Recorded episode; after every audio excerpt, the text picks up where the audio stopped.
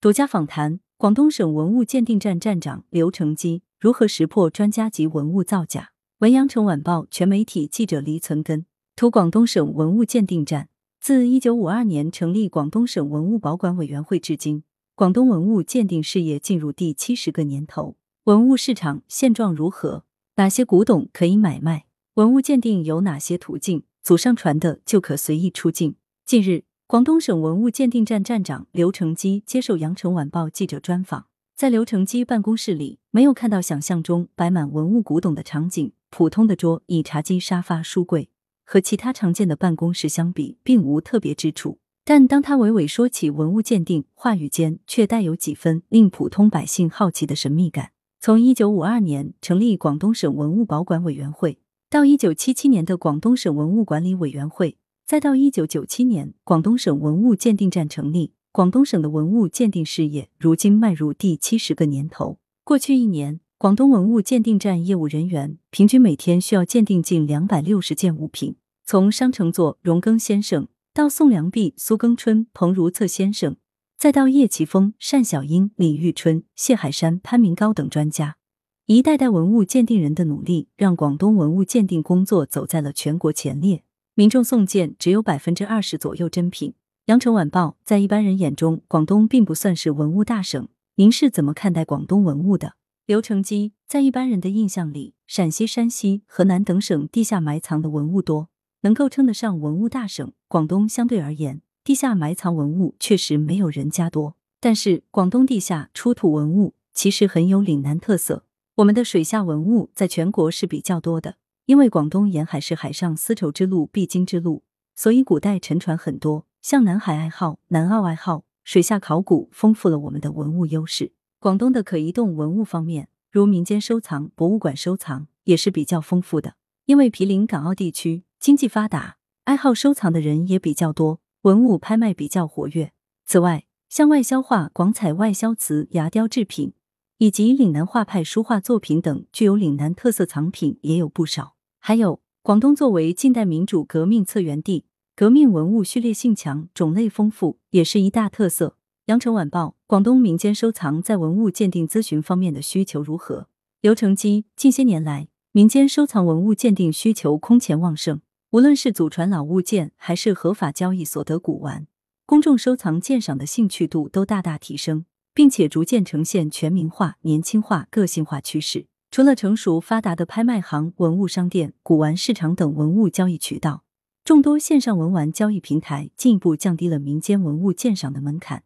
二零二一年底，国家文物局等六部委发布《关于加强民间收藏文物管理、促进文物市场有序发展意见》，相信文物行政主管等部门也会在做好文物市场监管监测的基础上，释放更多政策利好，届时文物鉴定需求也将进一步增强。羊城晚报。民间收藏鉴定时赝品占比大吗？刘成基从以往的鉴定数据来看，群众送件的真品比例并不算高，只有百分之二十左右。我们去年在韶关的南岳鉴真公益行活动现场鉴定了五百多件，有三百多件是真的，这算是真品比例非常高的。还试过有一次公益鉴定活动里，上百件送件器物里面没多少是真品。这一方面是民众缺乏专业文物鉴定知识。另一方面，也是文物造假技术层出不穷导致。我们鉴定时也经常碰到有些老年朋友因为缺乏文物鉴定知识而上当受骗，购买了大量赝品，破财又伤心。因此，我们经常提醒民众擦亮眼睛，谨慎选择，尽量多看多学，少买。同时，一定要通过合法途径取得和转让文物。哪些古董可以买卖？羊城晚报：民间收藏文物鉴定应该找哪些机构？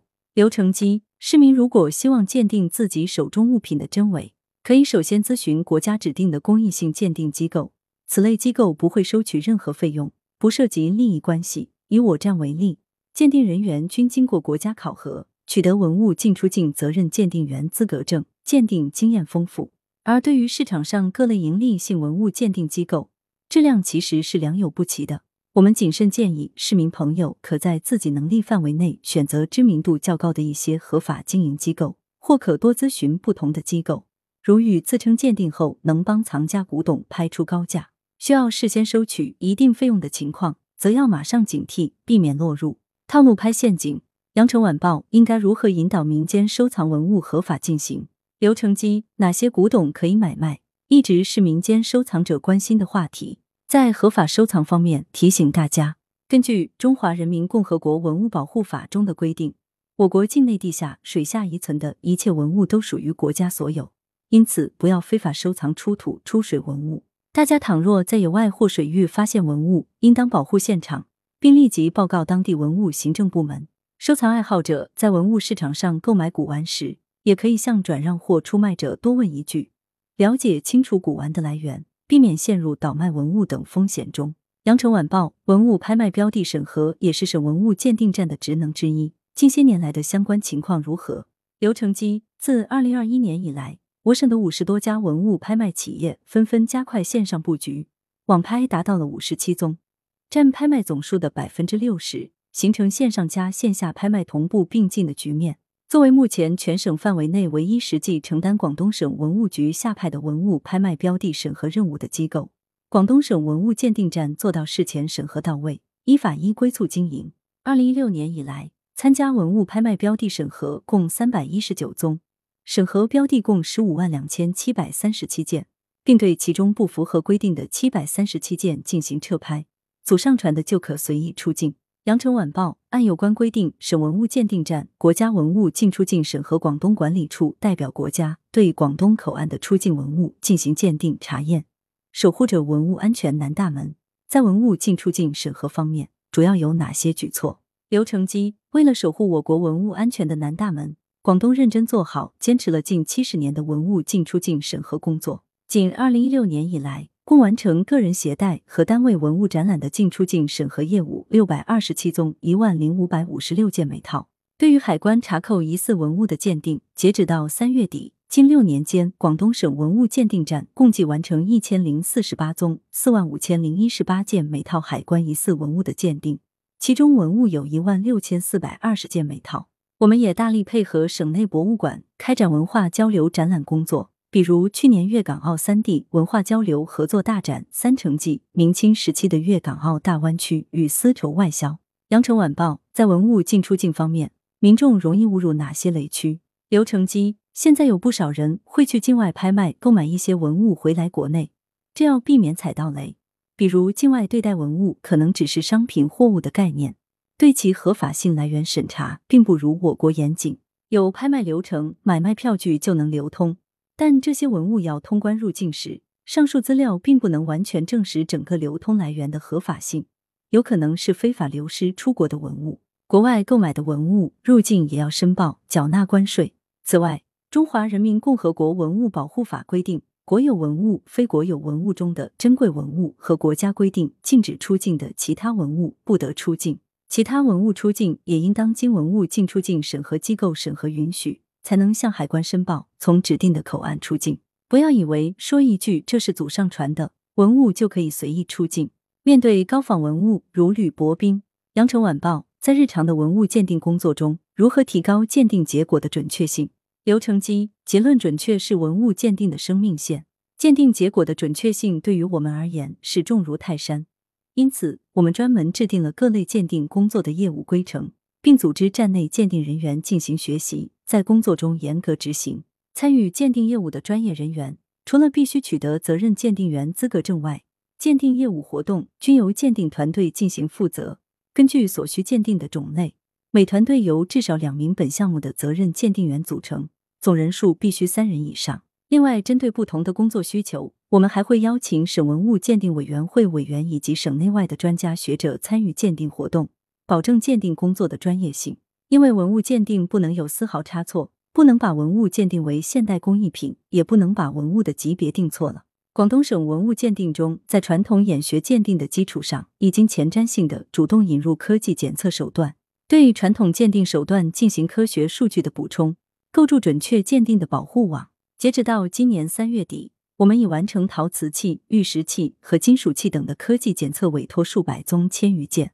为文物科技鉴定工作积累了丰富的数据和经验。羊城晚报对高仿文物的鉴定难在哪里？刘成基文物造假水平是越来越高的。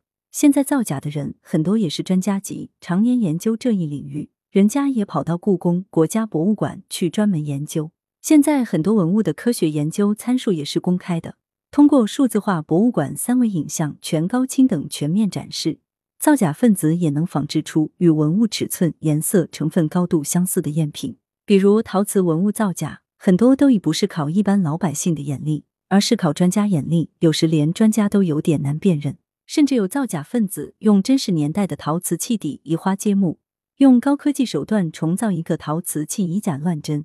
因为他知道科技精密鉴定年代一般在平底取样，而这个底就是真的。这个时候又需要人的火眼金睛，而科技智能手段辅助。我们如果遇到一个高仿品，会觉得压力很大，要小心谨慎的面对挑战。羊城晚报文物鉴定人才培养难在哪里？现在文物鉴定人才是否能满足需求？文物鉴定人才需要将理论学习与实践相结合。培养周期更长，知识分支更细，所需储备的知识量更大。最重要的实物考试要求在一个小时内辨别六十件文物是真是伪，明确写出是什么器物，属于什么朝代，还要判定能不能出境。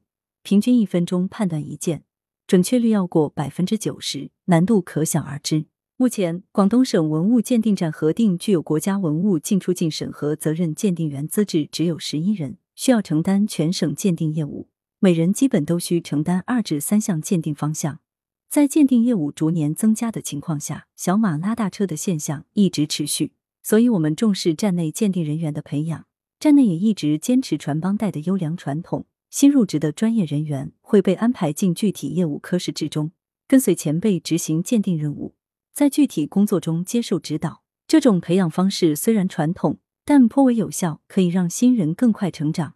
来源。羊城晚报羊城派责编吴小潘。